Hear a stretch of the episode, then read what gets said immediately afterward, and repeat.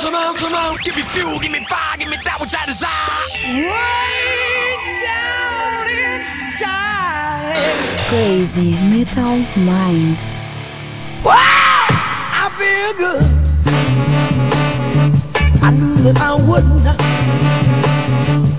I feel good. I knew that I wouldn't. So good, so good. I got you. Wow, I feel nice. E aí, Redbangers, hippies, grunges, punks, góticos, pessoas de merda que escuta essa bagaça. Eu sou o Romulo Metal, está começando agora mais um episódio do podcast de Crazy Metal Mind. E tem aqui comigo o Marcel Fitz. Uou, I'm back. Peguei de surpresa aí, Pegou de surpresa. pra ver se o pessoal tá Tava- acordado. Tava olhando pra cima aqui.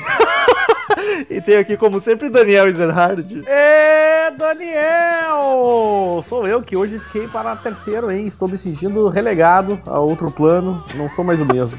Daniel, qual foi a última novidade do- das indústrias Crazy Metal Mind que temos aí pros ouvintes assistirem agora? Bom, acho que tu já respondeu quando tu disse assistir, né? Eles vão assistir porque é um vídeo que nós fizemos e está no YouTube explicando um pouquinho do que que é o Crazy Metal Mind e, e o Patreon, né? Pedindo aquela, aquela esmola, amiga. Poderia ser, Imaginem- ser um filme eu- também, sei lá. Inclusive, a gente tá pensando em fazer uma versão que vai ficar eu e o Rômulo na calçada, como roupas velhas, sujos, deita- com cobertorzinho pedindo esmola. Então, queridos ouvintes, agora tem um videozinho explicando certinho. A gente não vai ficar explicando em todo o podcast, é só assistir o vídeo, tá aqui embaixo na postagem ou no canal no YouTube. É bom se inscrever lá que em breve teremos mais novidades ainda. Videozinho maroto explicando como é que funciona o Patreon pra você que quer colaborar com o Crazy Metal Mind, fazer isso aqui ficar cada vez melhor e com mais Pra conteúdo. quem ainda não teve a oportunidade de ver nossos rostinhos lindos, vocês vão se decepcionar um pouco, viu? Exatamente. Mas, mas é faz parte, gente. Uma hora a gente ia ter que revelar essa, essa nossa beleza, como é que se diz? Exótico. Ah, exótica. E, então, queridos ouvintes, estamos aí para falar mais uma vez de um podcast de biografia. Olha só, estamos repetindo o tema, hein, gente? Mas a culpa é minha, É. fui eu que escolhi, não posso nem reclamar. Exatamente. Eu ainda, come- eu ainda pensei sobre isso. Falei, ah, de novo, de novo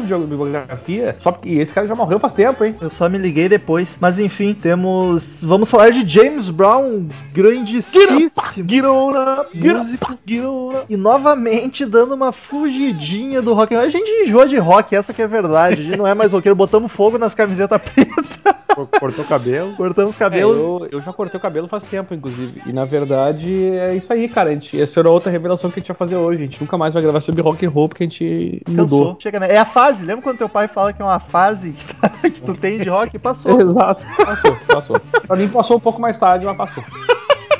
Estamos aí pra falar do o rei do funk, o padrinho do soul, esse músico Ele mesmo. fantástico. E aí eu, eu não sei até que ponto o Marcel é fã, mas eu sei que ele curte muito funk. E aí é por isso que tá aqui. Não muito fã, não, eu conhecia ah, só as mais básicas. Assim, mas- Lamentável essa declaração. Calma aí, até Não o momento. aceito, eu não aceito alguém que diga que não gosta de funk. Ó, ah, Viajando full, tentando incriminar o Marcel. não, o Daniel tá em contar. quer, me, quer me ver longe daqui, Daniel?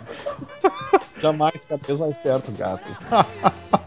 O Marcel até longe tá perto. É, ah, ah, ah, ah. One, two, three, four. Get up, get on up, get up, machine. Get on up, get up, get on up, get up, get on up. Stay on the scene, get on up like a sex machine. Enfim, nascido em 3 de maio de 33, olha quanto 3 aí pro Lombardi, em Barnwell, Carolina do Sul, Estados Unidos, mas é uma Carolina, fala certo, Carol, South Carolina. que é, mas é numa cidadezinha pequena, ele praticamente se criou em Georgia, Georgia é isso, é isso produção, é isso, em Georgia é Georgia. o estado, a cidade é Tocoa. É isso aí, isso aí, que é uma cidade próxima ali. E ele morreu na Geórgia, só que na capital, né, Atlanta. Sério, nenhuma piada com tocou assim. O Daniel Nenhum, tá, tá nenhum. deixando a Se-. Ô, Marcel, sempre que tu tiver uma piada, tu pode fazer. Não fica, não, não te encolhe, cara. Vai lá, faz agora. Ah, agora é pra próxima. Fica pra próxima. Perdeu o timing. E, cara, é, é mais um músico influentíssimo. O Daniel, tu chegou a pegar algum dado de premiação dele ou vendagens pra começar a sentir o- cara? Nosso amigo James, ele é, ele é, um, ele é certamente muito mais influente pro, pro estilo, porque ele criou um estilo do que o B.B. King que a gente falou semana passada, né? Retrasado. O, ape- o retrasado. O James Brown ele criou um estilo que é o funk. O funk veio do, do soul e o soul já é derivado do gospel, né? É. Só que é, é menos coralístico o soul. E o funk é um soul basicamente com um forte estilo ah, influência de sons africanos, que é um, aquele som com muita muito batuque, muita bateria, muita percussão, né? Muito swing. Todo instrumento é uma percussão, praticamente. Né? vem da per... Exatamente, a guitarra do, do, do funk, ela é, ela é percussionada. Ela, ela... Tu usa muito mais a mão direita pra fazer o ritmo do que a esquerda pra fazer alguma, algum tipo É. de nota mais difícil. O, o baixo é o que mais aparece no funk, mais do que a guitarra. O E baixo dá o swing. O, a, a própria voz do, do, do, do funk, ela é uma voz que ela é menos melodia, que inclusive foi essa segunda fase do James Brown, quando ele começou o funk, que é muito menos de melodia e mais falado. É uma coisa meio termo entre o rap e o soul. É, foi muita influência do rap, inclusive. Rap não foi muita influência, foi originou-se o rap do hip hop, do rap que originou-se do funk, né? Sim, eu quis dizer isso. O funk foi influência do rap. É, sem dúvida nenhuma, o funk é. Sem o funk não existiria hip hop e rap hoje. É, o James Brown mesmo falava que tu pode não ter os discos deles, mas todos os discos que tu tem na tua casa tem um pouquinho dele dentro, tá ligado? De O, tanto. o próprio, a própria dance music dos anos 70, o- aquele, aquele swingado da, da, da guitarra e o baixo, o baixão aparecendo, veio direto do James Brown e funk, né? Cara, era, não era pouca merda, né? Pouco. O cara é o fundador do estilo, né, cara? O cara é. Além de ser o pai do funk, como tu disse no começo do programa, é o padrinho do soul, né? É, ele conseguiu se destacar pra caramba no soul e depois inventou o gênero pra ele. Sacou o soul e fez o soul se destacar com ele. Porque até então o soul era um troço que não era lá muito ouvido, né? Exatamente, ele ajudou a levar pros brancos também. Por isso o padrinho, né? E pra variar, é mais um que teve uma infância ferrada pra caramba, né, cara? Ele lá era uma, ca- uma casinha minúscula lá em Barnwell. Casinha de sapato. E desde pequeno já a mãe dele abandonou ele, trocou, deixou ele com o pai, já quando ele tinha acho que uns dois anos. Aí ele ficou morando com o pai dele, que era, que era aqueles. Que, aqueles pai que não era nem um pouco tranquilo, né? Imagina um pai nos anos 30.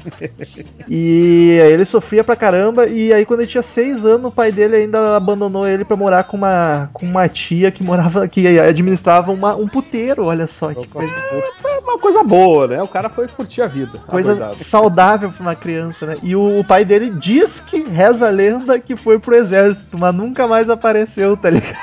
Tem que ter ido, sim. E aí ele foi criado lá por, ela- por essa tia, num, num puteiro. Mas desde sempre ele foi, foi criado naquelas, né? Tava ali em volta sempre, mas nunca foi como, como um filho pra ninguém. Tinha que dar os pulos dele, como a gente costuma falar, trabalhando de engraxate, vendendo selo, lavando louça é, pra caralho. Sempre é muito ferrado. E foi preso logo com 16 anos porque roubou um terno. E aí foi nessa primeira prisão dele, ele ficou três anos preso, que ele conheceu acho que, o principal brother dele, parceiro musical, que era o tal do Bob Bird. Bird, o Beard, não sei como é pronunciar, com Y, é Beard. É, acho que é Bird, pode ser. É Bird, acho que é Bird. Bob Bird. Ele conheceu. Ah, é, foda-se também. Ah, toma. Conheceu o Bob na, O Bob. na, na prisão, os dois cantando na prisão. E aí, por causa disso, ficaram brother pra caramba. A família do Bob ajudou a tirar o James Brown da cadeia, porque como ele não tinha. Pra ele conseguir sair da cadeia incondicional, ele precisava ter um endereço fixo e arrumar um emprego. E aí, como ele não tinha o pai nem a mãe dele, não tinha pra onde ir, onde ele tava preso. Aí a família do Bob levou ele pra casa e ele conseguiu sair da prisão depois de cumprir apenas 3 anos, porque a, a pena dele era de uns 13 anos, ele conseguiu sair com 3 só. Muito bem. Aliás, uma fonte pra esse podcast que eu usei de pesquisa que é muito recomendado, que é um filme bacana pra caramba, é o filme que saiu ano passado, eu acho, final de 2014, ou foi início agora de 2015, nem sei, que é o Get On Up, que é sobre a Get vida, up, get on!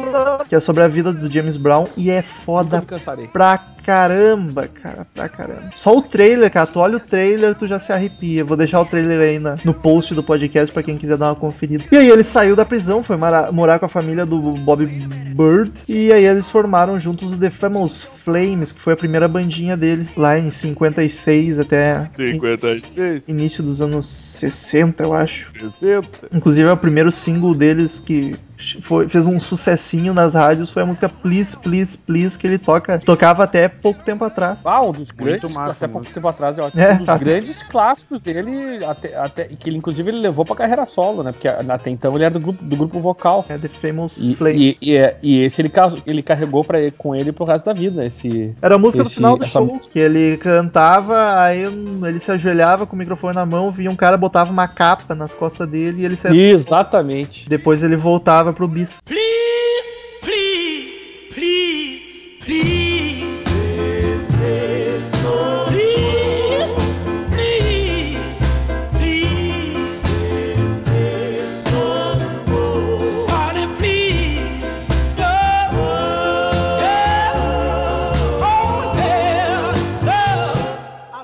Recomendação já bem adiantada que eu vou fazer em relação ao, às- a- a- ao James Brown é que, cara, se tem um cara que vale a pena não ouvir só o som, mas ver o que o cara fazia, é o James Brown. O cara dançava pra caralho. Não, e o, a- tipo, ele era um showman, literalmente, tá ligado? Não era só a questão do. Não era só a questão do, do- da música. Sim. É a questão do cara do cara dançar e ser um artista no palco completo, assim, sabe? E até sendo um pouco, já criar um pouquinho de polêmica, assim, um naco. Um, do- um dos um dos poucos problemas que eu acho nas músicas dele já, já cai com essa questão que tu vê, né? Que, é a questão, que às vezes algumas músicas são muito repetitivas e longas, e é repetitivo, e é ele gritando e falando O cara, peraí, banda, peraí, tá peraí, peraí, peraí, peraí, peraí, peraí, Ah. pergunta. O cara ouve progressivo e disse que as músicas dele são longas. Repetitiva, repetitiva, repetitiva. repetitiva. É que é aquela Vai, forma- eu, já ia, eu já ia brigar contigo no, no soco agora. Não, mas é que- não tô dizendo que é ruim, cara. Tô dizendo que tipo, tu vai ouvir a, a Get Up Off up That Thing, por exemplo. A música É a famosa 10 Get Up! De novo, vamos lá. Eu acho Ela- que tem que ser negro e do gueto pra conseguir falar o nome das músicas certo, tá É. ligado? Ela, a música tem 10 minutos, tá ligado? E ela é praticamente um loop de 2 minutos, tá ligado? E- É, é isso que era foda, é aquela formulazinha do funk, né? E é, É. muito falado, é pouco cantado, que é um pouquinho. Sim, cansa só que um daí, vendo o cara cantando, dançando e conversando com os caras da banda, e os caras da banda rindo e tocando, é massa, tá ligado? Não torna. É uma, é uma experiência bem melhor. É que é muito mais uma música pra te dançar pra uma festa do que pra te ficar apreciando em casa tomando Exato. whisky, tá ligado? Exato. Inclusive. Pô, eu, eu tenho essa- esse compromisso com a vida.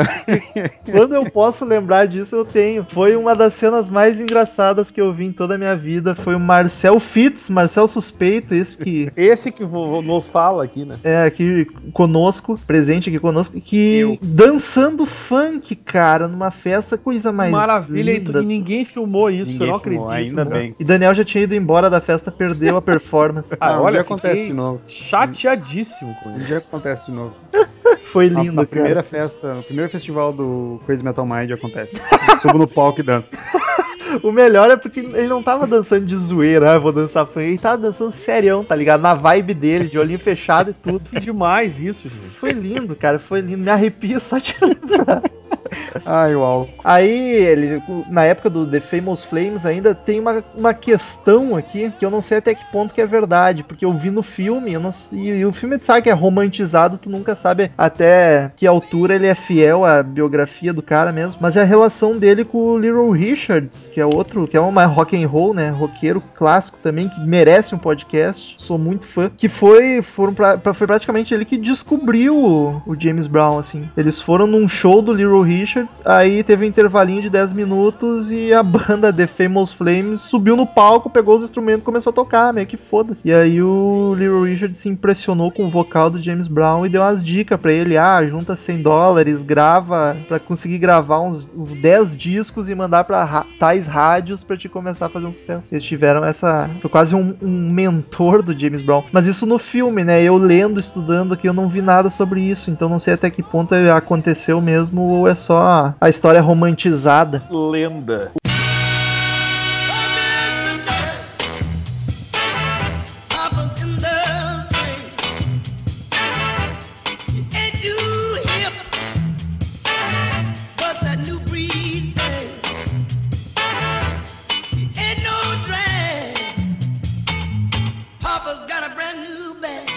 Cara, só falando algumas coisas rapidinhas, a gente tinha perguntado no começo do programa ali sobre alguns dados. Vou falar rapidamente, porque tem muita coisa assim na história dele, vou falar os mais importantes. Uh, ele foi um cara que gravou 16 singles que foram número 1 na Billboard do, do, Rhythm- do- na, na Rhythm and Blues, né? Ô, louco. As paradas Rhythm and Blues. 16 no- singles número 1. Ele foi o cara, o recordista que mais entrou singles no Billboard Hot 100 que não chegaram ao número 1. Mas se ele não foi o, o número. Se ele foi o recordista, ele foi o que mais.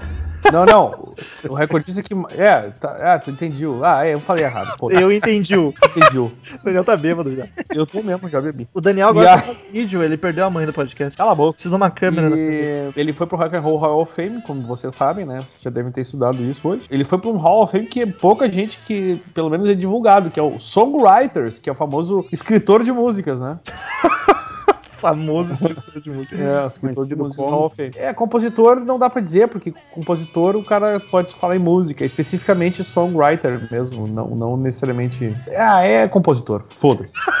E, e, e aí, deixa eu ver, tem mais um lance aqui. Ah, teve um cara que eu não sei quem é, chama-se Joel Whitburn. É bem conhecidinho, até porque tem até uma página na Wikipedia com o nome dele. É, é, né? Enfim. Se tem Ele página fez, no uma, ele fez uma análise da Billboard, do Rhythm and Blues Charts, de 42 a 2010. Ah, o James Brown foi o cara que, dos, dos 500, top 500 artistas, ele é o primeiro lugar no ranqueamento dos rankings de, do, de 42 a 2010 da Billboard, Caralho. Rhythm and Blues. E a Rolling Stone, aquela que o nosso amigo Douglas adora, aquela revista, colocou ele em sétimo como os 10, os 100 maiores artistas de todos os tempos. Só isso. Resumindo, é isso aí. Mas além aí, se eu achar algum outro dado, eu divulgo. Mas é que o cara ganhou uma cacetada de coisa na vida, né, velho? Tipo, o- uma coisa que eu, que eu gosto de citar bastante, que eu- um álbum que eu tinha, que eu tenho inteiro, ah, é o famoso ao vivo dele, né? Sim, inclusive tem uma historinha bacana O pelo. Live é de Apollo. O- Esse Live é de Apollo, eu, eu tenho a impressão, cara, que além de ser o melhor disco, o, um dos- o disco mais. Ele vendeu mais de um milhão de cópias do Live é de Apollo. Ele, além de ser um dos discos mais vendidos ao vivo, eu acho que ele é o único artista que tem um disco ao vivo que é o melhor da carreira, considerando os de estúdio. Porque esse Live é da Apollo. Tem é gente que genial. pode falar o mesmo do Kiss, mas eu discordo, porque o Live do Kiss é muito famoso também. Não, concordo, mas é que a questão não é ser famoso. Eu acho que o Live é da Apollo é o, é o disco mais icônico do James Brown, mais do que qualquer um de estúdio, tá ligado? E é um baita no álbum, é muito a fuder mesmo. O show foi, foi onde ele fez- estourou a fuder pro, pro, pro- pro mundo, né? É, foi eu- com eu- o Live da Tem Apollo. um best-of do CD do disco ao vivo. É, pra tu ter uma ideia do negócio. E sempre se tu pegar qualquer best, tu vai, eh, de qualquer um dos 30 coletânea que ele tem, vai ter pelo menos duas ou três músicas do, do disco Live da Apollo. É um troço impressionante, cara. Ele, ele, ele criou um, uma época que não, que inclusive as pessoas, eles não queriam lançar esse disco do James Brown porque era ao vivo e ninguém vendia, conseguia vender álbum ao vivo. É. Até porque, claro, nos anos 1960, o som lá pra cá, não era lá essas coisas pra, pra tu fazer uma produção, né, de disco ao vivo. E o dele ficou simplesmente sensacional e foi o sucesso que foi. E lançou músicas aí com Papas Got a New Bra- Brand New Bag, que foi um sucesso que ele também cantou até o fim da vida. I Feel Good, tá ligado? E It's a Man's Que World é bem mais rápida no ao vivo do que do no de estúdio, né? é torna é ela bem né, melhor, né? cara? É, e É, torna é bem melhor ela, né, cara? Em ao vivo é o, o- o normal da pessoa, da banda, sempre é acelerar. É, é o clássico. E é um puta de um álbum, é um álbum do caralho. Eu até. James Brown é, que- é que, nem o Romulo, a gente, a gente conversa sempre. o- talvez o que se recomende do James Brown tenha que, tenha que ser uma, uma coletânea, que ser uma coletânea, né? Mas se é pra citar um álbum dele, eu já digo o meu aqui, que é o Live at Apollo. Sim, é, eu concordo contigo. Coletânea ou Live at Apollo. E é. Eu comentei do Kiss porque foram dois artistas que já tinham álbuns, mas só estouraram quando veio ao vivo, tá ligado? Meio na contramão das coisas. E. Mas. Aí um pouquinho antes disso, a produtora falou pra ele mudar o nome, pra ser só James Brown e foda-se a banda, tá ligado? Porque ele que era estrela. E aí ele exigiu que não, pelo menos fique James Brown e and the Famous Flames, tá ligado? Aí mudou o nome. Foi aí que começou a se encaminhar pra carreira solo, tá ligado? Virou a carreira solo, na real, né? Só que É, a, porque teve um lance que ele a tocava. banda no virou vocal, funcionário, né? Teve esse grupo vocal e aí o cara da gravadora que ele conseguiu o contato com. Com quem é que foi, tu lembra? Foi um cara grandão ali que ele conseguiu o contato da gravadora. King Records. Sim, mas é que é um cara, ele tava cantando com um cara, um músico, uma banda grande, cara. No filme mostra que o cara simplesmente foi até eles e ponto. Ah, cara, eu vou ter que tentar achar. Enfim, é, ele foi com esse cara aí, esse cara conseguiu o contato. vou- daqui a pouco eu acho o nome do músico aqui. E a gravadora quis logo de cara depois botar o nome uh, James Brown e os. Como é que é? Uh, The Famous Flames. e aí já deu a primeira briga, né? Foi a primeira briga da É, banda. já, foi, já, tipo, já perdeu alguns músicos ali, né? Que mandaram É. ele a merda. Que aí a, a banda virou funcionário dele, não eram mais os artistas, assim. né? Exatamente. Tipo, porque é, por que é o James Brown e nós, né? Tipo, James Brown e os outros, Exatamente. basicamente. E aí logo E aí- depois ah, que aconteceu. Hero Richard. Hero Richard foi o cara que apadrinhou ele. É, foi que eu. Então é mais, mais real esse, essa relação deles que eu tava comentando. O Brown, o James Brown era fãzaço do Little Richard. Sim. E aí eles fizeram essa abertura, ou não sei o que, em algum momento tiveram contato com o cara, conversaram. Ambos e se- o Little Richard. Ambos se criaram em Georgia, né? Exatamente. E aí ele apresentou o, o produtor que acabou levando ele pra gravadora e foi essa história que a gente acabou de dizer aí, que acabou. Queria botar James Brown The Famous Flames e deu a primeira briga do, do grupo. E nessa época o pequeno Otis Redding devia estar pela volta também. Olhando o É pessoal. verdade, faz sentido. Mas enfim, logo depois que ele foi pra gravadora, mudaram o nome pra James Brown, aí que aconteceu isso que o Daniel tá comentando do ao vivo. Ele, ele resolveu, bah, quero fazer um disco ao vivo, mas a gravadora King Records falou: não, não vende, não tem porquê, não faz sentido. Os negros não têm dinheiro pra comprar álbum, não adianta, o público é negro. E aí ele bancou com o dinheiro dele mesmo, falou: vou fazer, não tô nem aí. E aí que ele começou a. Foi quase que um dos pioneiros da, de gravadora independente, né? Porque ele, ele que gravou com a grana dele, e logo depois ele abriu a gravadora dele, Fuck the Police, tá ligado? Exatamente. E aí foi, foi o maior sucesso. Ele gravou esse ao vivo com a grana dele e foi onde ele estourou. Foi uma Foi tipo um sucesso instantâneo, assim, né? Foi- É. Lançou e, pum, foi um troço absurdo, assim. Ele chegou ao número 2 da Top LPs, a- a- a- as paradas lá de Top LPs, eh, vendendo mais de um milhão de cópias, né? E ele ficou na parada por 14 semanas, que é um troço que não. um disco ao vivo. E, tipo, isso nunca tinha acontecido na história desse país, entendeu? Sim. E, e ele, aliás, uma- aí tem uma das, das primeiras músicas que eu gosto de recomendar, assim, que também que é mais obscura na carreira dele, mas é muito boa. Pra quem conhece a carreira dele, conhece bem, que é Night Train, tá ligado? Igual a música do Guns, inclusive, o nome. Eu ia cantar já. Do... Ela foi baseada numa instrumental, só que ele fez a letra. né? Dos primeiros hits a. A, A bombarem. No Billboard, no, no Billboard Hot 100. Foi o primeiro hit dele. E foi logo em seguida que ele criou o Sim, funk, que é a, a música Cold Sweet, que é considerado o primeiro funk da história do mundo. E é o que a gente fala do lance do. né, que foi as, as mudanças musicais que foram ficaram bem óbvias, assim, que é o lance do, do baixo ficar evidente acima da guitarra, do. do, do- e, e fazer o ritmo, praticamente o baixo é. tu- Tudo vira percussão, né? A guitarra vira percussão, o baixo, tu- tudo tem um ritmo. Essa parte é bacana no filme, ele mostrando como é que cria, tá ligado? Eles estão lá tentando tocar e ele fala pro baterista, não, não, to- toca diferente, tu faz assim, assim. E os caras, porra, mas isso não faz sentido musicalmente, tá ligado? Aí o James Brown, porra, tá suando fala- bem, tá, tá, tu tá se sentindo bem tocando isso? Sim, sim. Então ele faz sentido a- musicalmente, vamos se fuder, tá ligado? E ele chama come... funk. É perfeito, tá ligado? A definição do cara. Tipo, tá legal, tu tá curtindo, tá fazendo, tá bom? Então cala a boca, tá ligado? Cala essa boca e toca como eu É. tô andando, tá ligado? Exato. E aí foi quando ele começou a fazer aquele vocal mais declamado e menos cantado. Né? Que, Exato. aliás, é a parte que eu menos gosto do, do funk em relação a, na, na carreira dele, assim. É, eu as prefiro músicas eram muito mais isso. melódicas. Exatamente. Eram muito mais melódicas as músicas dele antes. Eu acho a, a voz dele era muito legal pra isso. E aí depois ficou mais faladão, mas em compensação muito mais dançante, né, cara? Eu acho que o, que o funk ganha, pra, na minha opinião, do soul é, é principalmente ah, pelo instrumental mesmo, por ser mais dançante, mais. É que tu é um cara que gosta de ir pra balada pra dançar, né? É, ninguém me segura, tu sabe que ninguém me segura. Até porque é difícil, né? Ah, entendeu?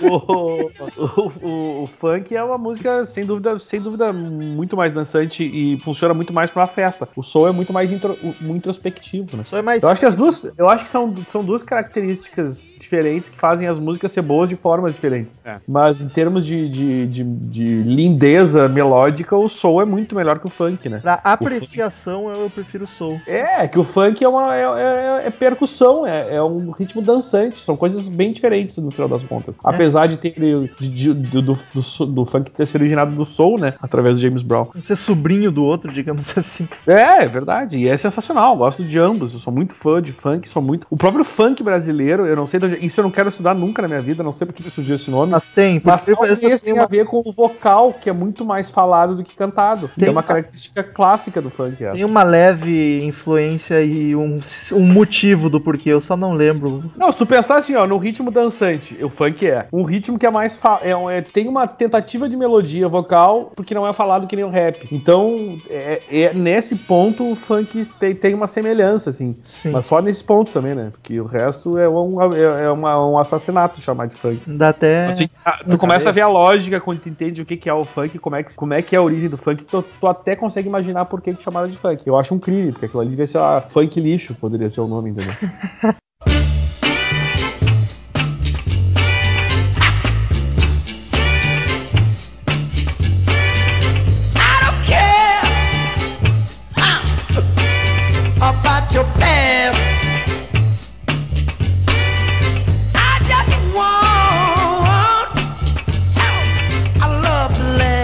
Cara, ele era muito chato, tá ligado? Ele era marrento pra caralho. Claro, era um gênio musical, né? Até tinha um porquê de ser marrento. Mas ele era muito chato, perfeccionista com os músicos. Ele dava multa pros músicos que se eles não seguissem as regras dele. Tipo, se o músico aparecesse sem a gravata borboleta no ensaio ou sem o sapato engraxado no ensaio, ele já dava uma multa. Tipo, o músico tinha que pagar 20 dólares pra ele. Ou 50 dólares, tá ligado? O cara era muito mal, assim. E os músicos não aguentavam muito tempo. Então a, a banda, inclusive, foi se desfazendo com o tempo. Só ficou o Bob Bird, que era o brotherzão dele. E mesmo assim, depois de um tempo, também abandonou. Mas ele ainda seguiu no momento em que estamos cronologicamente falando. E aí, como foi, o pessoal foi indo embora. Aí eles montaram uma banda nova, né? Contrataram músicos novos, que foi a banda mais famosa dele, que era James Brown and the JBs. Tipo, o cara já é o nome É, dele, aí a isso. banda dele tem que ter as iniciais dele, tá ligado? Pra botar os caras no lugar, né? James Então, Brown cara, and the James Brown. É tipo isso. que é a banda que emplacou os maiores sucessos dele, que foi quando o funk ficou em alta pra caramba. Outra coisa que ele foi fazendo logo desde cedo é comprar imóveis e empreendimentos, né? O cara comprou rádio, comprou gravadora própria, comprou um monte de coisa, prédios e casas. O cara era um empresário. Tanto que falavam que ele, no, no show business, ele manjava do show e do business, tá ligado? O cara era um artista completo meio Gene Simons da vida, assim. Mais uma comparação com o Kiss. Não tem nada a ver uma- um artista com o outro, mas eu tô conseguindo fazer ligação. Tô que nem o Daniel com o Guns. E aí, no final dos anos 70 e dos anos 80, que foi um pouco mais tenso pra ele. Foi a, a decadência, entre aspas, porque o funk. O funk. O funk. Fonte, fonte. O funk começou a sair das danceterias porque entrou a disco, né? A disco começou a bombar e ser a música pra, pra dançar. A música pra embalar as festinhas virou a disco. Aí o pobre do James Brown ficou Que foi culpa escanteado. dele também, né? Não fosse o funk, disso Não ia ter a não ia disco. ter surgido. Foi, foi- tudo, foi culpa dele no fim das contas, né? E ele tinha. bah, o cara era muito ferrado com a, com a polícia e com a lei, né, cara? Ele teve vários problemas com pagamento de imposto. Em 88, tipo, o cara já era o James Brown, o fodelão do mundo. Ele ainda foi preso de novo por três anos. Ele ficou preso porque ele, a perseguição em alta velocidade da polícia por porte ilegal de armas e drogas, por ter agredido um policial. O cara é uma porra louca do caramba. E ainda foi preso mais algumas vezes depois por agredir a mulher, esposa. O cara era malucaço. E já que eu tô gravando podcast sozinho, eu vou continuar aqui. Não, eu a- tinha caído, eu a- voltei agora. Eu tinha caído, meu. Vou seguir minha palestra aqui. Tô prestando atenção, tô, tô Bom, depois eu faço uma prova. fazendo um questionário. Outra característica dele é que ele era muito politizado, quase um John Lennon. Diz o filme que ele tocou até no Vietnã, foi pro Vietnã pra tocar pros soldados lá, fazer um show, mas aí eu não, eu não sei até que ponto é verdade também. Mas se o filme colocou, deve ter sido. Eles não iam inventar algo assim, então. A, a minha pesquisa foi meio curta nessa questão, mas eu lembro de ter visto algo dele. Ele ter sido alguns, que foi alguns artistas do Vietnã tocar lá pros caras, né? É, e ele foi. Os soldados reclamavam porque maioria- muitos dos soldados eram negros e só levavam artistas country pra tocar lá e os caras estavam puto da cara. Aí mandou o James Brown, parece que ele pediu, ele quis ir lá pra dar uma força pros soldados no Vietnã. Não deu força suficiente, né? Porque todo mundo sabe o resultado da guerra. Mas enfim, fez os caras mais felizes. Queimados, mas felizes. Na palme neles, né? Na palma da mão, né? E, e teve a, o episódio da morte do Martin Luther King também, que me foge o ano agora, mas o cara morreu assassinado e aí ia ter, o pessoal tava todo empolvoroso, ia quase explodir a cidade com negros nas ruas fazendo a revolução. E aí o James Brown foi fazer um show em Boston pra acalmar o pessoal e ele fez esse show pra galera não não brigar e não quebrar tudo, meio que controlar o pessoal. Isso é bem bacana no filme também, mostra de forma bem divertida e emocionante essa passagem. Já todo mundo brigando e dançando lá na frente. Mas foi quase isso, o pessoal começou a subir em Todo mundo para e dança também.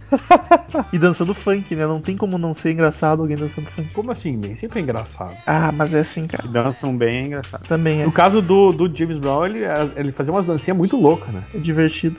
James é, que, é- que foi influenciado pelo Gil Brother, né? O Huawei. Hit it. Oh, how you feel, brother? Feeling good. You feel good? Feeling good. It's Play so much bone, brother. How you feel, man? I feel alright. I call your name. I don't want no people to know you're in here. How you feel, fella? Hey, yeah. Sure getting down. Look at him. Ah. We're gonna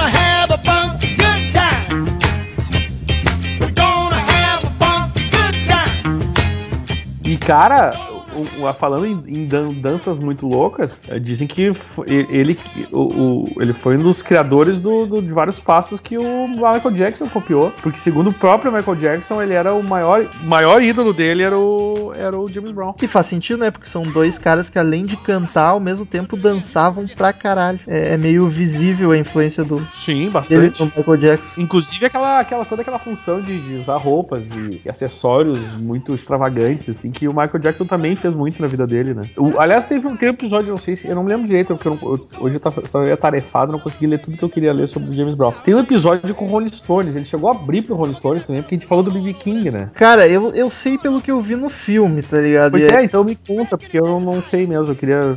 Ele ia fazer um show na- nos Estados Unidos, obviamente. E aí parece que a, o a produção, o produtor do show, os Stones iam tocar junto. E aí ele falou, cara, vai ser. Os Stones vão encerrar o show, tu vai tocar antes que eles. E aí ele ficou puto da cara, tipo, como assim, cara? Os Stones não tem um álbum de sucesso aqui na América, primeira vez que eles estão tocando aqui. Fica puto da cara, mas aí ele. Ele costuma ter a frasezinha de efeito no filme, que ele fala que ele aceita as coisas ruins e ele transforma em coisas boas. Aí ele, ok, ele Olha aceita. isso. Ele aceita que os Stones vão tocar depois, vai lá, faz um show do caralho, arrebenta tudo. Até parece os Stones olhando o show no cantinho do palco, assim, impressionado. Ah, é mais ou menos isso aí que eu li. Esse, esse é uma história, então a história é mais ou menos isso aí mesmo, tá É. certo. E aí ele faz um show muito foda e deixa a, a, a pica pros Stones segurar a plateia ensandecida. Isso aí, então tá certo, porque eu li que eles tinham o show de. Ele abriu o show, então tá certo, faz sentido. E aí os caras, tipo, enlouqueceram e, e, tipo, os Stones também enlouqueceram e pensaram, bah, agora. E Ferrou. agora? Até porque os Stones, na real, sempre foram muito fã dos negros, né? Mas mais do blues. Sim, sim. Pô, os Stones é uma banda totalmente influenciada pelo, pelo movimento musical negro. Como a maioria das bandas de rock, mas os Beatles já eram mais a almofadinha do que os Stones, tá ligado? É. Stones é uma banda mais roots, assim, mais, mais fudidaço. O Beatles já sempre foi mais almofadinha, mais da modinha. Isso que é um lance, tipo, já, já criando uma polêmica, mas é um pouco de verdade, assim. Só, só tu conhecer um pouco de cada banda que não, não, não é uma opinião, né? É Sim. meio um fato. All aboard for Night Train.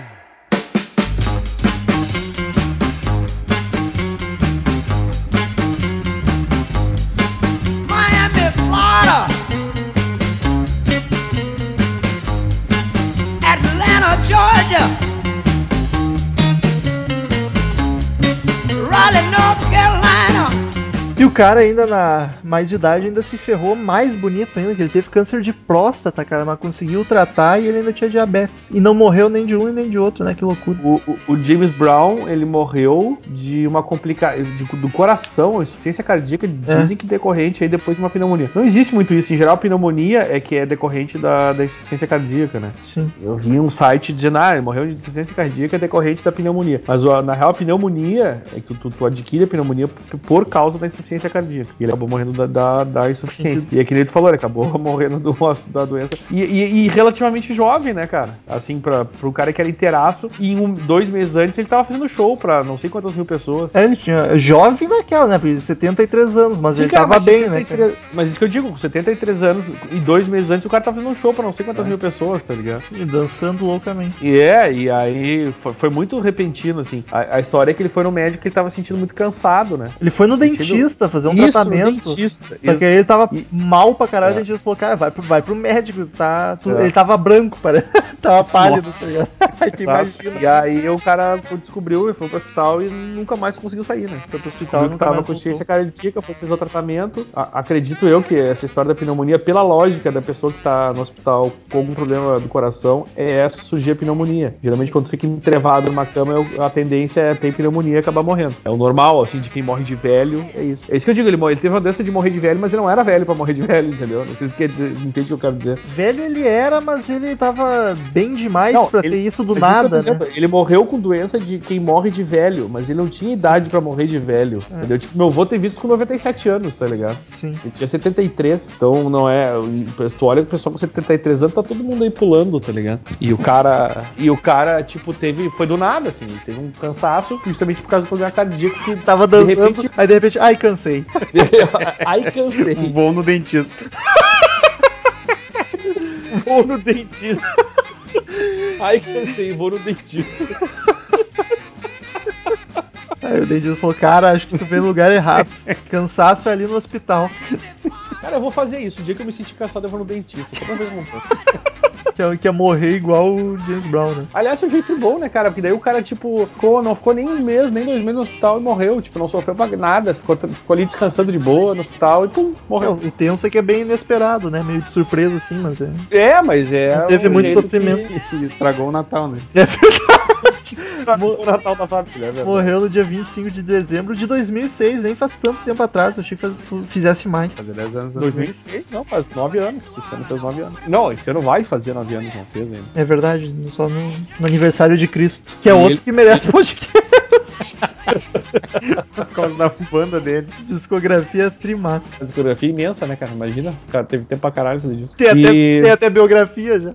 tem uma biografia. Mais vendida ainda. Best seller. Mas enfim, eu era um cara que foi, assim, foi uma morte. eh, Eu me lembro até do, do evento aqui da morte dele, que ele demorou até ser, se rolar o enterro dele, demorou um tempão, porque tiveram que fazer toda uma organização de, de como é que ia ser o procedimento. Teve carreata, teve público aplaudindo, zilhões de pessoas pra visitar o fazer o no velório do cara. Foi, bah, foi uma mega função, cara. É, eu lembro que eles Que é era um puta de um ídolo, né, cara? E o cara né? tava. E, e aquela história, o cara tava ativo, né? Então a galera foi- ficou mais chocada, assim, do que o normal, né? Eu me lembro visivelmente, cara, do, do- de como foi. Saiu te- muita matéria, assim, muita coisa sobre James Brown. E, e toda a história do enterro dele, que foi muito mais até do que o B.B. King, né? O B.B. King, até a questão do, de, de, de enterro e tal, foi bem discreto. Assim. Acho que até é pedido da família, né? É, e depois deu enrolação, né? De testamento e o cara quatro, porque ele teve quatro esposas, cinco filhos e. Cinco Os, é, filhos. os oficiais, né? É, mais uns três ali por fora. Velório. Uns três frila. Ele devia ter uns 15 filhos por fora, segundo dizem, 50 netos, né? A gente até comentou no podcast isso. Em qual podcast? B.B. King, né? Mas a gente tá falando do James Brown. Tá, mas você tava comentando por que, que o do BB King foi, foi, foi mais tranquilo. A família pediu pra ser mais tranquilo, que, que justamente que o James Brown foi o contrário. Foi um Ah, troço, sim, o, sim. o enterro dele foi muito foi todo público, assim, tipo, muita gente, muita loucura em volta, mídia, milhares de pessoas querendo se despedir do cara, sabe? Tipo Eu do Michael Jackson, até nisso o Michael Jackson imitou, né? que- É, é verdade, conseguiu, né? Até nisso, é verdade.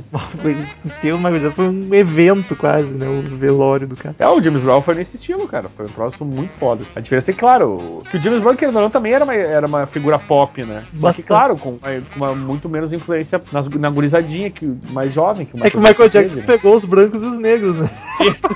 Ele tem essa É vantagem. principalmente, né? Tá aí, um, tá aí um cara que não tinha nicho, né, cara? Começou arrebatando os negros, depois os brancos. Porra, falta as crianças. Porra, cara. Processo, advogado, e já contratamos advogado novo? Cara, quais seriam as músicas mais famosas, mais bacanas, assim, pra quem nunca ouviu, que é botar no YouTube agora? Acho que tem, tem duas que são incontestáveis, né? Que é Get Up, Sex Machine, né? Do- É mesmo? Get Up, Get Up é principal. Ah, eu boto a Please, Please, Please. I Feel Good. Que é I Feel Good, pá, são as, as duas mais pop, sem dúvida, sem dúvida, são essas duas. Uf. E Please, Please, Please foi uma música que ele tocou desde o início até o fim, né? É. Foi a primeira música e a última. E ele tocou até o final dos tempos. E a Cold Sweet, que eu acho bacana pra caramba. E é o primeiro E hit do mundo. é co- Cold Sweat, na verdade, né? É, isso não é doce, isso é até falei É. errado todo o podcast. É. E, e aquela do ah, Papas Got a Brand New Bag também. Também. Bem conhecida dele. Ele tem vários com nome parecido, né? Get on the good foot, get up off of that thing. Ah, Tem hoje, hoje, inclusive, quando eu peguei uma, a, a discografia, eu recomendo, inclusive, fazer aí a discografia, não, a coletânea. Se é pra indicar uma coletânea, recomendo a Gold, James Uhum. Brown and Gold. São dois discos com, sei lá, deve ter umas 20 e tantas músicas. E só os clássicos dele, versão, tem as- justamente as versões do, da a versão do Live at Apollo, várias, várias músicas são do Live at Apollo e outras do, do- de, de estúdio. Dá pra fazer uma coletânea só com as músicas dele que começam com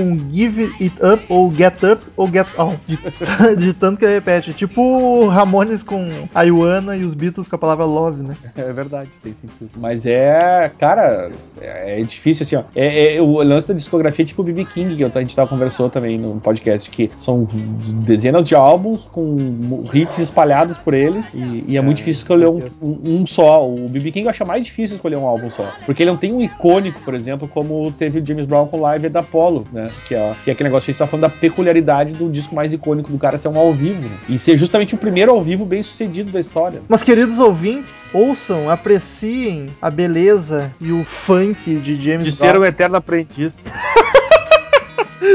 Cantar e cantar e cantar. E o, e o soul também, que o soul dele é maravilhoso, do come, mais do começo da carreira. Até o disco dele é bacana. Também, também tem menos coisa, mas é bacana também. E fique agora com as sábias palavras de Cid Moreira. Ai,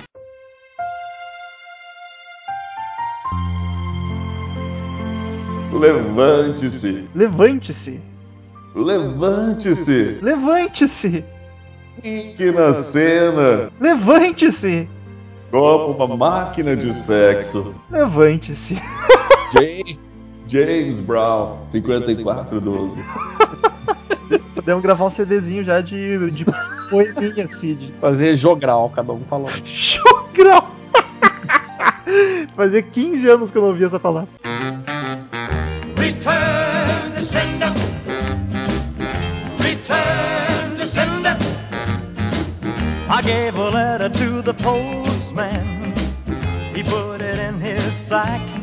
Então, queridos ouvintes, quem quiser mandar e-mail pra gente, clique em Fale Conosco no canto superior direito do site, mande sua crítica, sua sugestão, que tiver vontade, ou mande direto para crazymetalmind, arroba crazymetalmind.com. Curta a fanpage no Facebook, é facebook.com barra crazymetalmind, que é sucesso, a gente posta novidades, notícias, tudo que tem de bom na fanpage. Siga-nos no Twitter, é arroba crazymetalmind, arroba metalromulo, arroba ezerhard. Assine no iTunes, é só pesquisar Crazy Metal Mind no iTunes e também colabore com o Patreon, é patreon barra Crazy Metal Mind, que tu colabora lá bonito. E em breve teremos vídeos, então já segue no YouTube, youtube.com barra Crazy Metal Mind. Daniel vai dar o primeiro e-mail da semana. Mateus! Mateus Marques. Ele, ele mesmo. Exatamente. né? É um cara que já mandou zilhões de e-mails pra nós. Opa, desculpa. Tava sumido. Então, Mateus, é, tava sumido, mas voltou. A família Marques, né? Exatamente. Ele mandou aqui para ele, assunto, não sei nem qual foi o tema do último cast, mas levo vocês no coração. Porra, chateado. Mandou ele, aqui. ele mandou aqui. Só passei para só passei um e-mail gigante, mas vamos lá. Só passei para avisar que depois de meses e meses sem enviar um e-mail sequer, estou de volta dos, das cinzas. E pasmem, terei que fazer minha segunda maratona de CMM na história dos vários podcasts que perdi, sendo que a primeira aconteceu num passado distante, quando eu era apenas um mancebo novato na extensa lista de ouvintes de vocês. Ou seja, ouvi pelo menos os 20 episódios mais novos. Me pergunto, eu, será que vocês continuam sendo aquele CMM moleque? Aquele CMM ousado? CMM de pé descalço no chãozinho de terra que alegrava minhas madrugadas? Ou será que a fama subiu na cabeça e se tornaram os snobs? Será que o dinossauro pré-histórico e brocha Sid ainda vive?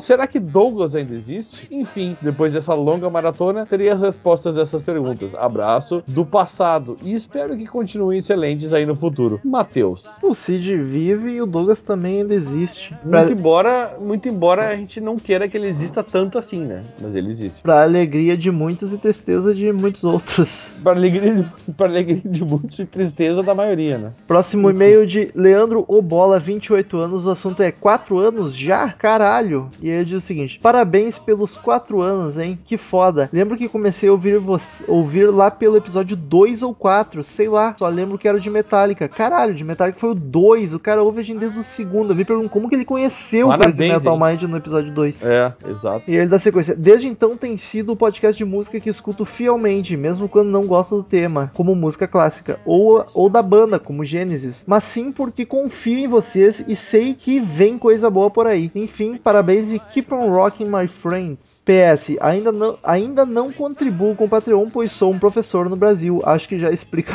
tudo. Tá É. ótimo, tá mais que explicado. PS2, Hip BB King. Já sacaram esse som do YouTube com ele? Na época o YouTube ainda fazia rock e o cara já era velho, bem massa. Já eu conheço a música do YouTube com ele, é bem bacana. O bono, som. bono novinho Baita ainda. Vai daí, Daniel. Everton Santos mandou aqui podcast 196. E aí, pessoal CMM, aqui quem fala é o Everton Santos, um ouvinte muito antigo, porém ausente. Tenho 19 anos e sou de Belém do Pará. Olha só, o Pará Beleza? marcando presença de novo. Bom, rapidamente queria dizer que também fiquei muito chateado pela falta de e-mail sobre o podcast de BB King. Queria já dizer que conheço um pouco do trabalho dele e com vocês conheci mais e certeza foi um grande, uma grande perda para este mundo. Agora, falando sobre o assunto que venho a tratar em questão, queria dizer que adorei o assunto, quase nunca vejo alguém falar sobre Gênesis, mesmo que seja sobre o pior álbum da formação clássica. Desculpa, Marcel. Ô louco. É, e ele tem razão, né? Ah, foi maravilhoso ter ouvido vocês lembrarem-se desta linda banda. Concordo que quase tudo em relação ao álbum, produção fraca, fraca, um álbum que chega a ser enjoativo ao ouvir completo, mas ouvindo separadamente as músicas é uma boa opção. E ainda com o som meio cru, assim por dizer. Mas vale ressaltar alguns aspectos. Primeiro, que quando o Daniel fala da falta de presença do baixo por culpa da produção, ele está em parte certo. Mas vale ressaltar que o Michael Rutherford, que é o baixista e guitarrista, muitas das vezes tocava apenas a guitarra, assim, faltando o som grave que tanto adoramos. Não que a produção seja um primor, longe disso. RS, RS. Vale ressaltar também que o Genesis ainda estava começando e logo após desse, logo após desse álbum só melhorou até a, saída do Peter Gabriel. Depois disso é um pouco questionável. No final, acho que a nota foi justíssima. A minha também é sete caveirinhas e para mim é para mim o melhor álbum. Uh, o melhor álbum foi The Lamb Lies Down on Broadway, que no qual foi a última produção clássica. Bom, por enquanto é só e desculpa se o e-mail foi muito longo. Continuem com o bom trabalho de sempre e tchau. PS, não, eu não fui doutrinado pelo ouvinte de Belém da semana passada. Eu passei para ele escutar vocês e para meu irmão, que vocês com certeza irão ouvir falar em breve. Por aqui, essa ação é típico de fã de Foo Fighters, que no caso ele é. Ou seja, é uma briga interna, né? O cara falou que ele é de Foo Fighters, o, o Romulo odeia Foo Fighters, então tá, tá rolando uma briga em família, assim como tá rolando essa briga do, do, do, do Crazy Metal Mind, né? Sempre. Que loucura, né? Então ele não foi doutrinado pelo, ele- pelo outro ouvinte de Belém do Pará, foi ele que passou, ele foi talvez o primeiro ouvinte de Belém do Pará. Que loucura. Pará que tá aí querendo entrar pra disputa contra os mineiros de Minas Gerais. Olha só, será que ganham? Olha, tá difícil, cara, porque olha, temos muitos ouvintes de Minas Gerais e agora o pessoal do Pará tá surgindo loucamente, né? Enfim, pra finalizar, uma Bíblia de Rodrigo Fernandes. Ele diz o seguinte: deixa eu concentrar aqui que meu olho tá latejando de tão bêbado que eu tô. Ele diz. Meu nome é Rodrigo Fernandes, 39 anos, engenheiro de certificação aeronáutica em São José dos Campos e colunista do Leitor Cabuloso. Leitor Cabuloso, que é um site bacana de literatura que já indicou a gente. Ele dá sequência. Escutei o episódio faz algum tempo, mas não consegui me organizar para escrever para vocês. Na verdade, venho acompanhando o ótimo trabalho de vocês já há algum tempo. Esse não é o primeiro episódio que me dá vontade de escrever para comentar, mas é o primeiro em que realmente eu faço. Escuto os casts no carro e por isso acabo não escrevendo. Mesmo assim, já mandei comentários rápidos via Twitter e interagi com vocês rapidamente por lá no passado. Sim, até o teu nome é bem familiar, Rodrigo Fernandes, É já verdade. no Twitter é bem presente. Exatamente. Aliás, não me é estranho esse nome, inclusive. Estudei violão clássico por alguns anos e ainda toco com alguma frequência. No caso da música clássica, gosto mais de tocar que ouvi-la. Compositor favorito Bach, mas a música favorita é Lágrima do Dionísio Aguado, nem um pouco rock essa. Agora os clássicos. Lembro de vocês terem falado rapidamente do filme Amadeus e mais alguns se não se me se lembro certo. Mesmo assim, senti falta de outros filmes que facilitam a aproximação com os clássicos. O primeiro contato de muitos com a música clássica até hoje foi através dos filmes Fantasia e Fantasia 2000 da Disney, que é um Cara, eu assisti o, o É um eu filme- não assisti o Fantasia 2000, mas eu assisti o Fantasia e é uma coisa mais lisérgica do mundo. É, Olha, é malucaço, olha pra é criança sair capaz chorando. de, exato, é capaz de superar o Pink Floyd na maluquice, cara. É um, é um filme muito louco. É tá muito louco. E ele dá sequência. Excelente seleção e animações. Uma proposta muito ousada para a época que continua atual até os dias atuais. Afinal, se é atual, é até os dias atuais. É, enfim. O segundo filme que senti falta foi a Mi- foi Minha Amada Imortal, retratando a vida de Beethoven e com a icônica cena dele tocando Moonlight Sonata com a cabeça deitada no piano pela surdez já estar o alca- alcançando. Ele manda o link e segue. O link. O terceiro filme, e creio que o mais metal dos três, é Shine, a respeito de um pianista contemporâneo australiano que vai ficando maluco por causa da música. Não vou colocar a sensacional cena de Ratch Tree, que é a alma do filme, mas como amostra vai uma do doidinho tocando Fly of the Bumblebee, of the Bumblebee, imperdíveis tanto a cena quanto o filme. Vou botar na minha lista aqui pra assistir, cara. Já Ele- ponha porque vale a pena. ele manda link de novo. De músicas ligadas à estética clássica mais recentes, senti algumas ausências importantes. Moonlight do Viper, baseado em Moonlight Sonata do Beethoven. É que a gente se empolgou tanto falando com É. música clássica que a gente falou pouco da influência e dos rocks Cara, que se e, e eu até, por exemplo, não, não, não tem nem como cobrir, porque eu realmente não conheço muito o trabalho do Viper, então essa música passaria pra mim reta igual, tá? Mas daí ele vem com Bowery, Bowery do Jethro Tull, É Bowie do Jethro Tull. sendo a música original do Bach, que é uma cara. Eu curto muito essa música do Jethro Tull e nem me liguei na hora, tá ligado? A gente tava tão empolgado falando de- dos clássicos que a gente nem se ligou. Porque eu curto muito esse som, é só instrumental com a flauta a fuder. E ele segue com Fly of the Wounded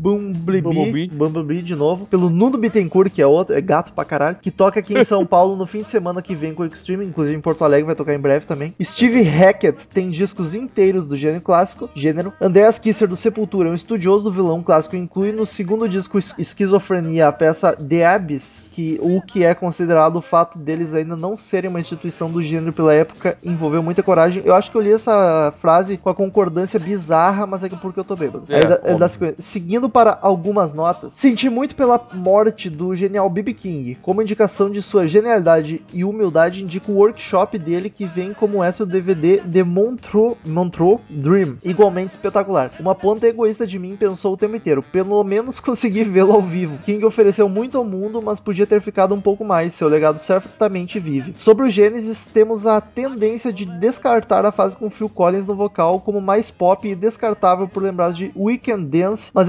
esquecemos Sim. que o primeiro disco dele no vocal é o homônimo e é um descasso. Sem dúvida nenhuma. Sugestões. Podia rolar um cast sobre Living Color, ausência sentida no cast Cara, sobre o isso- rock negro. Cara, a gente isso- gravou algum cast sobre rock negro? Não lembro. Mas eu queria falar muito que, eu, meu, eu sou um fãzaço de Living Color. Se tem algum fã nesse, ne- nessa equipe aqui de Living Color, sou eu. Eu acho uma puta de uma banda. E os caras fazem um som sensacional e merecem realmente um podcast. Tá? Mas agora eu fiquei curioso. Ausência sentida no cast sobre rock negro. A gente nunca gravou de rock negro, não que eu lembre. Enfim. Não sei, enfim, ele continua. Então com disco, estão com disco novo para sair e sempre excursionam por aqui. Sugestão de cast sem pauta, entre aspas, batalha de bandas multi-instrumentistas. Exemplos: Prince, Paul McCartney, John Paul Jones e Junior. Junior da Saint Junior. Importante. Foi mal pelo e-mail gigantesco. Escrevo de novo em um ano ou dois. Abraço a todos, parabéns pelo magnífico trabalho e keep on rocking. Olha só, dois e-mails com keep on rocking. Ô, Rodrigo, valeu, meu. Bah, foi ótimo. Fez um resumão de vários podcasts. A gente leu, né? Porque, olha, foi realmente gigantesco. Mas, cara, em relação a Living Color, que é a única coisa que eu vou comentar aqui sobre esse teu e-mail gigante, eu sou, um- eu sou um fã de Living Color. A gente tem que gravar sobre isso. Eu acho que é, uma, é uma- meio que uma obrigação a gente gravar sobre Living Color, que além de ter um- o, o- como é que é, o, o, o rock negro que a gente não gravou e o amigo sentiu falta, eu acho que tá confundindo com algum outro podcast. Talvez. Gente, A gente gravou, Romano, eu não me lembro de a gente gravar sobre rock negro também. Sobre rock negro, acho que não. Não lembro. Enfim, uma puta de uma banda, eu sou fã pra caralho, os caras são geniais, eles tocaram no Rock in Rio ali do, no último, e vale muito a pena, cara. É uma puta de uma banda, quem não conhece, vá procurar sobre Living Color. Enfim, terá. Muito obrigado, queridos ouvintes, por mais uma semana maravilhosa nos acompanhando. Até semana que vem e tchau. Tchau! Hoje foi, hoje foi delícia. Não tô afim de gritar porque é madrugada e a gente tá bêbado. É verdade. Eita, que tem alguém espirrando loucamente. Ah, tem um cara que tá Morrendo? morrendo aqui, velho. Vou dizer pra ele no dentista. Ah, não. não, peraí que eu não. Estamos encerrando. Obrigado pela presença de todos e no próximo tem muito mais.